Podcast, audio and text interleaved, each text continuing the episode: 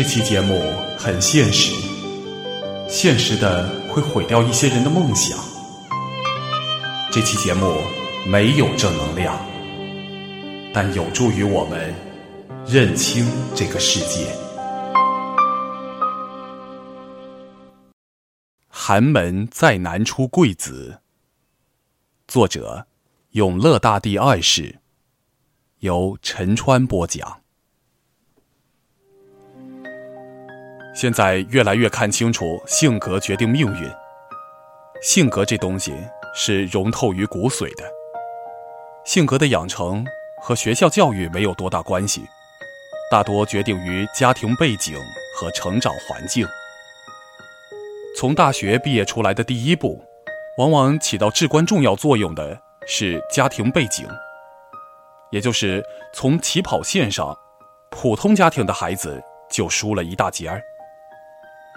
在一个物欲横流的时代，当金钱决定一切，成为人的终极信仰的时候，这时候也是门阀阶层相应出现的年代。一群实习的大学生，我在一家商业银行的人力资源部上班，去年招了很多学校的实习生。以前呢，自己年龄也相对年轻。没有太多的关注以往的实习生，今年正好我负责这些孩子，在我们这里招了大概六十名实习生，其实最后录用的不会超过十人。这些实习其实就是银行的噱头，可以找些一个月几百块钱的，对银行来说的廉价劳动力，对学校对外宣传，对社会某种义务交代吧。当然，能进入银行实习的，都是学校推荐的所谓的好学生。银行这种单位待遇相较于其他行业还是比较高的，在银行工作可以得到优惠的贷款利率，买房子贷款相对容易。去年的二月份，我接待一批孩子来到我们单位，从中可以看出，这些孩子都是一个名牌二幺幺重点大学即将毕业的大学生。可是他们又分了这么几种：一类农村家庭出来，就是学习很努力的，在学校很优秀的，大概能有二十多个；还有一类就是县城家庭的孩子，有那么十几个；再就是所谓的大城市的孩子，十几个。这就是当时看到他们的资料的印象。记忆很深的是去年的三月份，他们第一次来到银行。因为第一天报道，我们准备了一间办公室，早上等着这些孩子来报道。我的同事跟我说：“我告诉你，我知道哪些孩子来得早，哪些孩子进来会和我们打招呼，哪些孩子会跟我们聊几句，哪些孩子进来会给我们倒水。”打赌的结果是，中午请他必胜客。然后他数出了一大堆简历。说这些孩子来的会相对早点然后把这部分简历交给了我。真的，当时的结果，最早来的十几个孩子，都是他给我的那些简历里面的。慢慢的来了一些孩子，然后真的有的进来很紧张，一句话也不多说；有的笑嘻嘻的和我们聊几句；有的会很自然的说：“以后你们是领导了，给你们倒点水。”有的孩子会大大咧咧的，其结果是，我同事预测错误的只有两个。当时我就惊奇了，中午请他吃饭，我说你怎么看出来的？他说这不是他的绝招，是以前跟着副行长接待实习学生，从副行长那里得来的一个启示。其实很简单，看简历资料的户籍所在地。和父母工作单位，能归纳出群体来，也相应的能归纳这同一所大学几种孩子的性格特点、处事方法。因为有的东西是共同的，物以类聚，人以群分。站在年长的角度上去分析，就很容易得到一个初期的预测。下面我就来跟大家说一说这个分析的过程啊。第一，来的很早的孩子。大多是农村的孩子，因为他们重视这是一生中第一次离开学校去一个正式单位实习，会很重视。因为是学校推荐，自然会给家里打电话。家里父母能给予的指导，无非是好好珍惜，学校重视，第一天要早去，这一类的教导。自然来得早的，就是这些孩子。但是都紧张，和我们几乎没有交流。第二，进来和我们打招呼，并且还有倒水的那几个孩子，无一例外，父母都是在党政机关工作，真的很准。第三，进来大大咧咧，还能开几句玩笑的几个孩子，家里都是经商，可大可小，但是父母身上那种灵活态度的浸染，能够看出影子。第四，还有那么两三个。感觉挺冷傲，相对自信，对我们是属于那种不卑不亢的。这几个无一例外的属于大城市知识分子家庭的孩子。就因为这个小插曲，我开始觉得很有意思，应该去分析这群孩子。十年前的自己，也就是这个群体中的一员。我内心很清楚，实习的最后结果是。这群孩子只有几个可以留下，大多还是得自己找工作。那时候心里只是一个念头：保留下他们的联系方式，看看半年后、一年后、一年半后，他们第一步迈出的样子。也许能追寻到他们十年后的样子，也就是现在的我，现在我身边的同学、朋友、同事。就是这么个念头，让我注意去观察他们，去看看他们从孩子走向成人的第一步。没想到，这一年多的观察，真的让我总结出了很多东西，也从里面看到了自己的困扰点。选择哪个部门？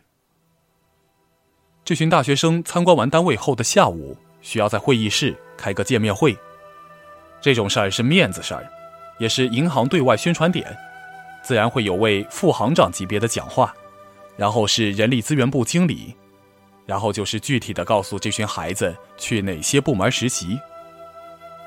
就在领导们对着这帮孩子讲了一堆官话套话的时候，一个小测验在我的脑子里成型，让他们自己去选择想去工作的部门。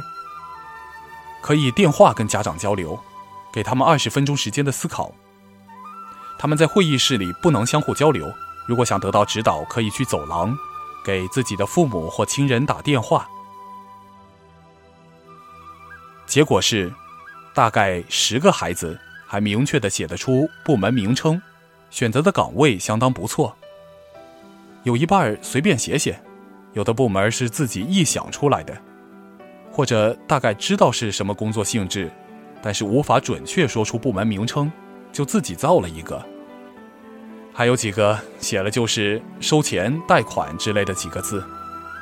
这就是他们大学四年的金融专业、经济专业。然后当然就是按照银行的实习流程，给他们讲一下银行如何伟大、如何有前途、如何怎么怎么的。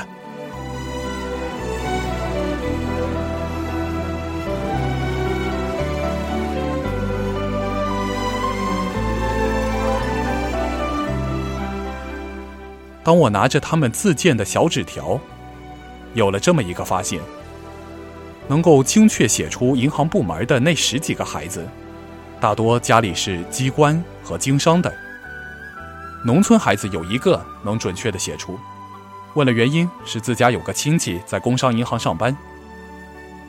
知识分子家庭的孩子，大多都是什么行政、什么管理、什么内勤。是绝对不会和外联部门的业务有联系的。经商的孩子都想实习客户经理，父母在机关的大多都想做主管助理，真的很有意思。一点一点看出了他们的性格，一点一点看出了他们的选择。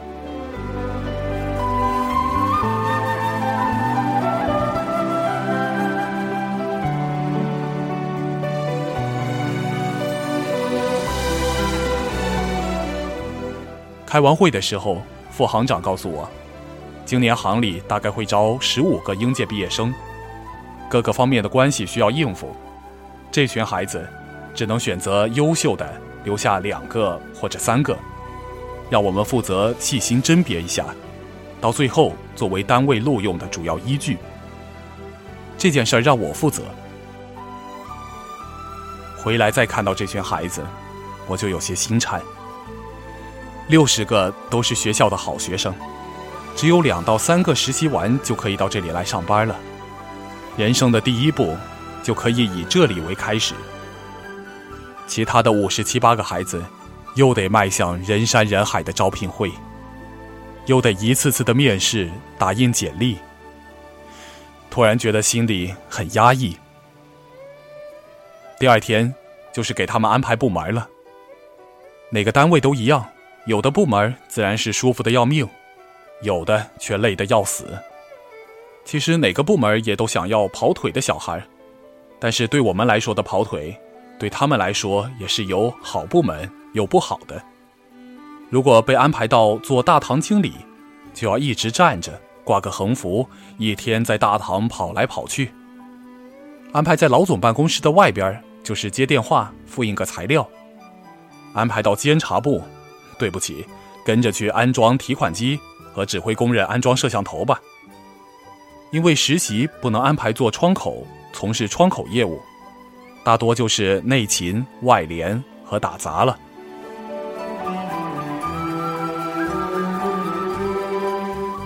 俗话说：“有人的地方就有江湖。”别看小小实习，斗争就开始了。第二天一早，我总共接了四五个电话，也有直接去我办公室的同事。级别高点的有部门老总，低点的有普通同事。开始给我打招呼，把哪个哪个孩子直接弄他的一亩三分地儿，无一例外要跟我吃饭。没办法。只好按照他们的要求，把相应的孩子分到他们的麾下，人数五个，还有五十多个，只好采取叫到谁，一个部门一个部门来，一个部门满了去下一个。这里面除了家里能联系到银行打过招呼的，其他就是随机，也许是运气吧。不过出于人道主义，我定了一个活的规则。一个月后，轮岗。